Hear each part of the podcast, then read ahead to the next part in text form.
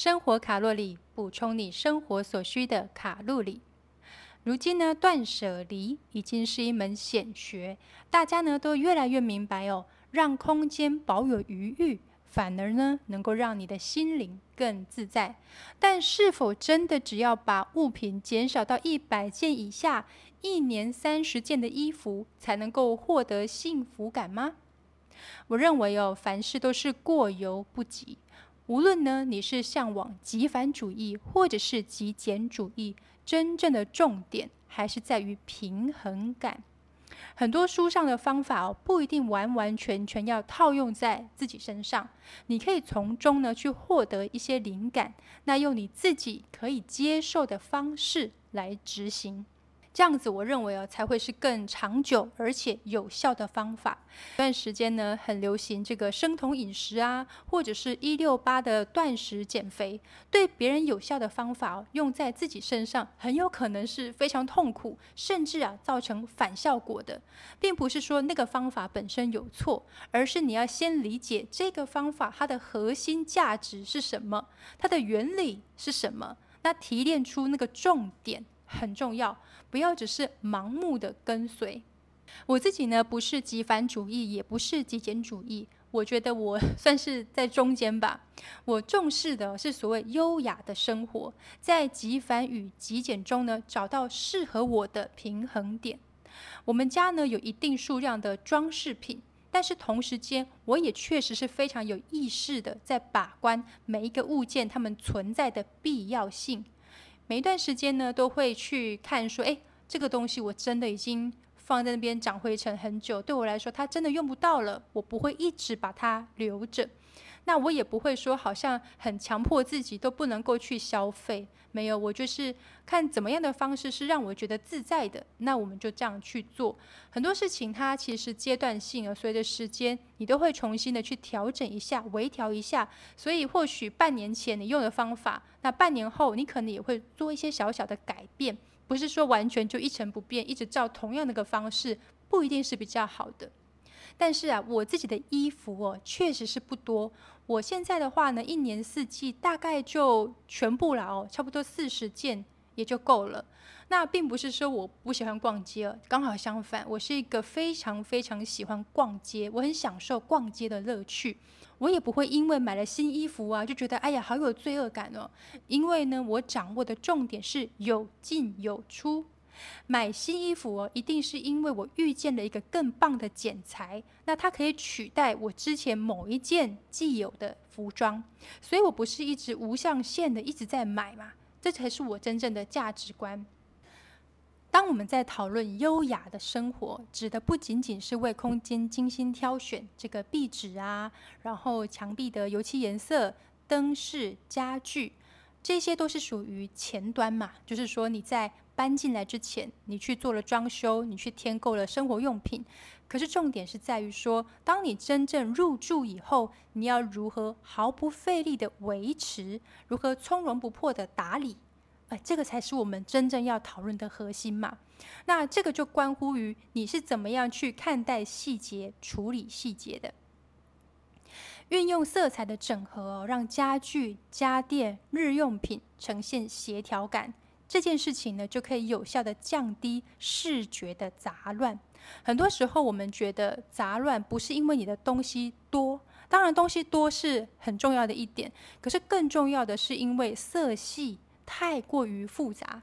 你看，像那个无印良品。它其实他们他们也不是极简呐，它还是有很多很多的容器啊，然后很多各种不同的物件。可是呢，它的色系非常的简单，对吧？都是这个白色啊、木头色，或者是一些呃不锈钢或者是金属的颜色，它是非常简单的。当你把所有的色系简化之后，就算你的东西多，你的视觉的那个杂乱感还是可以非常非常有效降低的。如果说你不晓得要怎么样去让空间减法，那至少你要做到的就是让色彩减少，这个就会有很大的差异。大家也可以先从这个角度去切入试试看。那另外一点呢，就是家中的乱源呢，通常是这样来的：每一天呐，都会有一些外来物的进入。比方说呢，诶，你去市场或去超市买了一些水果啊，或者呢去买了一些面包，还是这个逢年过节厂商可能会送一些糕饼啊，朋友来这个拜访你，然后带了一些伴手礼呀。如果这些东西哦全部都原封不动的就摆放在台面上，很快的空间就会完全变掉。但是这个就是我们很常会遇到的事情，对吧？你很自然就是买回来就先放在桌上啊，就像。餐桌上啊，茶几上就摆着摆着，哎，瞬间就全部都乱掉了。所以啊，有时候像这些临时起意的采买啊，没有特别准备这个购物袋的情况之下，很容易就会提着各式各样的塑胶袋回家，那直接把它散落在家中哦，看起来的质感就会大幅的降低。我自己呢是这样做的，我回到家哦，就是真的，我第一件事情就是会把所有的东西归位好。我买了这个水果回来，如果没有要冰的，那我会用好看的这个水果篮把它摆放出来。那水果篮光是材质跟款式呢，就有很多很多的选择嘛。常见的可能有这个藤编的啊、陶瓷、金属或者是木质的托盘，都非常的棒。那就是根据你自己的空间调性或者是你的喜好来做选择。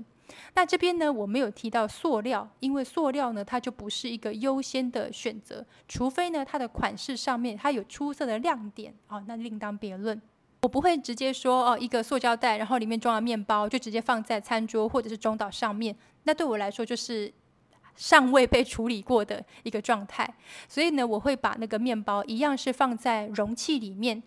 而且呢，第二步是我习惯了会把它放在。视线较低的这个柜子底下，所以我不会把它放在台面上。台面上它就是一个视线很容易就扫到的地方。可是如果你今天是放在你的柜子里面，那它相对的就会比较有隐蔽的效果。原因是哦，面包啊，它一样是有塑胶袋包着的嘛。那其实塑料是一个比较容易会让质感扣分的一个东西。那吐司也是一样的，他们都是会被我放进柜子里面，或者是放在我中岛，它有个开放柜嘛，那它就是一个视线比较低的位置，而不是直接放在中岛的台面上。但是呢，也是有一些例外的，比方说有一些吐司，诶，它是用这个牛皮纸的包装放着，好，那我觉得这个东西它就可以被我考虑是放在这个托盘里面，然后是放在台面上的。所以其实怎么样去判断，还是根据那个外包装。哎，对我来说是有很大的影响的。简单来说呢，我就是以色系还有它包装的材质去判断这个物品呢，它是可以被直接外露的，或者是它要被收进柜子里面。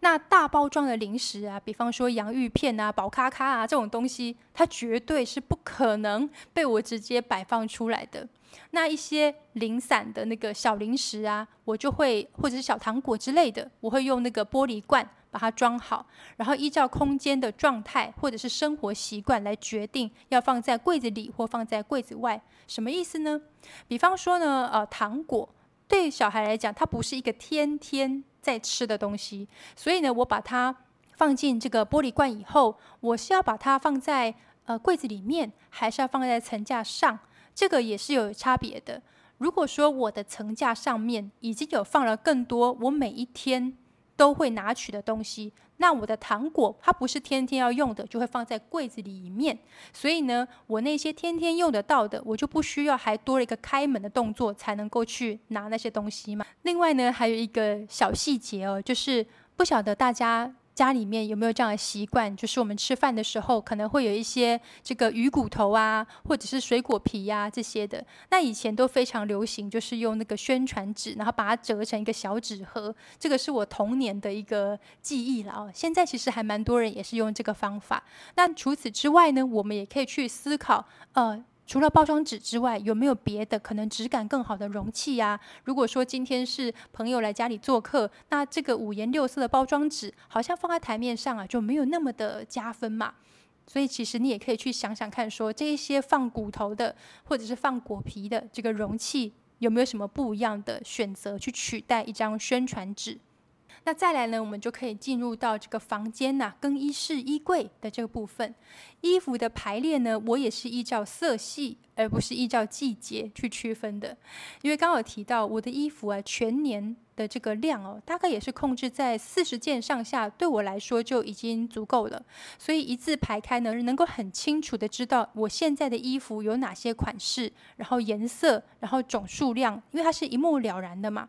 那在这种情况之下，你的头脑就可以维持很清楚的状态，因为每一天当你进入你的衣柜更衣室的时候，你都会不自觉的这些画面就会映入你的眼帘，所以你对于你有什么样的衣服，你是比较清楚的。那在逛街的时候，就比较不会有这种盲目消费，回到家才发现说，哎，我竟然有一件非常非常相似，甚至呢这个相似度高达百分之九十以上重复性质的衣服。那就会造成浪费，最后呢就觉得很懊恼，而且啊，往往这些衣服呢，可能标签都还没有剪，那要送人呢又不晓得要送给谁，然后就一直堆放在那边，而造成空间的一个杂乱。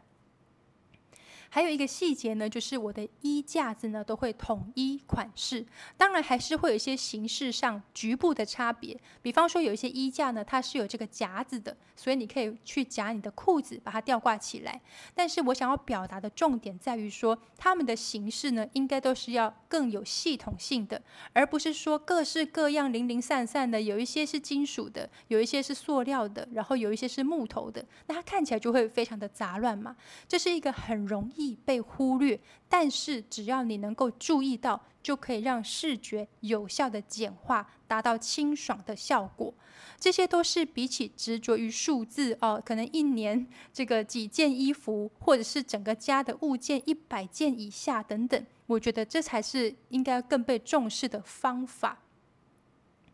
或许对有些人来讲，要做到上述的每一件事情，哇，真的是很辛苦啊，很麻烦。那么你也可以挑选其中几个你真的做得到的就好了。或者是对你来说，如果做这些事情只会让你觉得哇太辛苦了，而不是感到幸福的话，那就不需要勉强。毕竟呢，我们所聊的这些方法，是我个人我用来优化细节的方式。目的呢，也是为了让自己有更好的生活品质，而不是为了要遵循这些法则，然后让自己疲惫不堪，那就本末倒置了。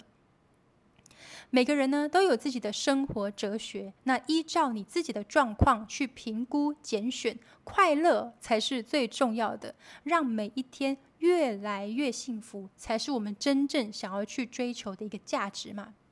那这边呢，我们就延伸来聊一下开放柜应该怎么样好看又好用。我们常见一种家具的形式呢，就是没有抽屉也没有门片的那一种格子柜。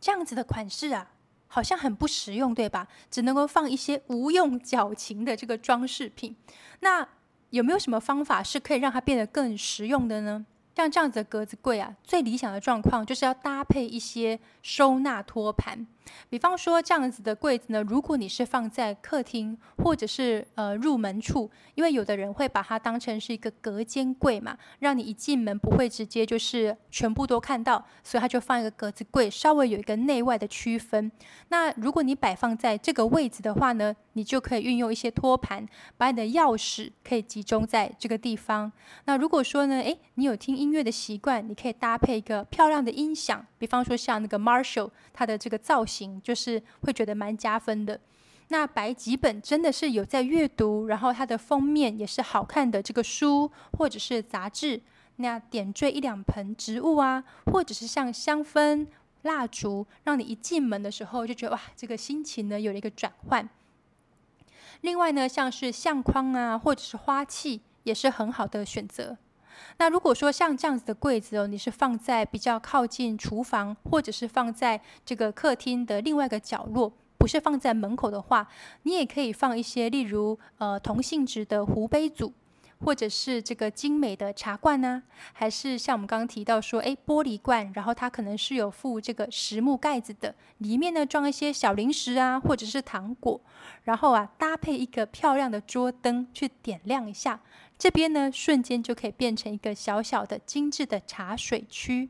那相较于有随意的去摆放一些维他命啊，然后这个用过跟没用过的口罩、零钱、发票就直接堆着，然后呢再塞几顶这个安全帽啊、外套啊、塑胶袋啊，它看起来当然就很乱嘛。或者是包含上一些信件啊、账单，然后几罐保特瓶的饮料，就直接放着的话，这个画面或许对你来讲非常的熟悉啦，因为这个是我看到很多人他们居家的日常就是长这个样子的。可是实际上呢，如果你能够把这一些太过于杂乱的这个来源呢，收进柜子里、抽屉里，那让真正摆放出来的都是你有刻意拣选过的，那其实你在维持也相对的容易，其实并没有那么的困难。重点就是在于说。辨识哪一些东西该收，哪一些东西呢？它可以露出来，这个就是在美感养成的过程中哦，非常非常重要的一个练习。如果啊，你要是老是想着说，哎呀，东西放抽屉啊，放柜子里面还要打开才能用啊，直接摆放出来，随时都可以拿，哎，那个下场往往就是你的空间哦，就会变得很乱，你反而要花更多更多的时间去穿梭一堆一堆的杂物山。那以上呢，就是关于今天的内容，希望对你们有帮助哦。生活卡路里，我们下次见，拜拜。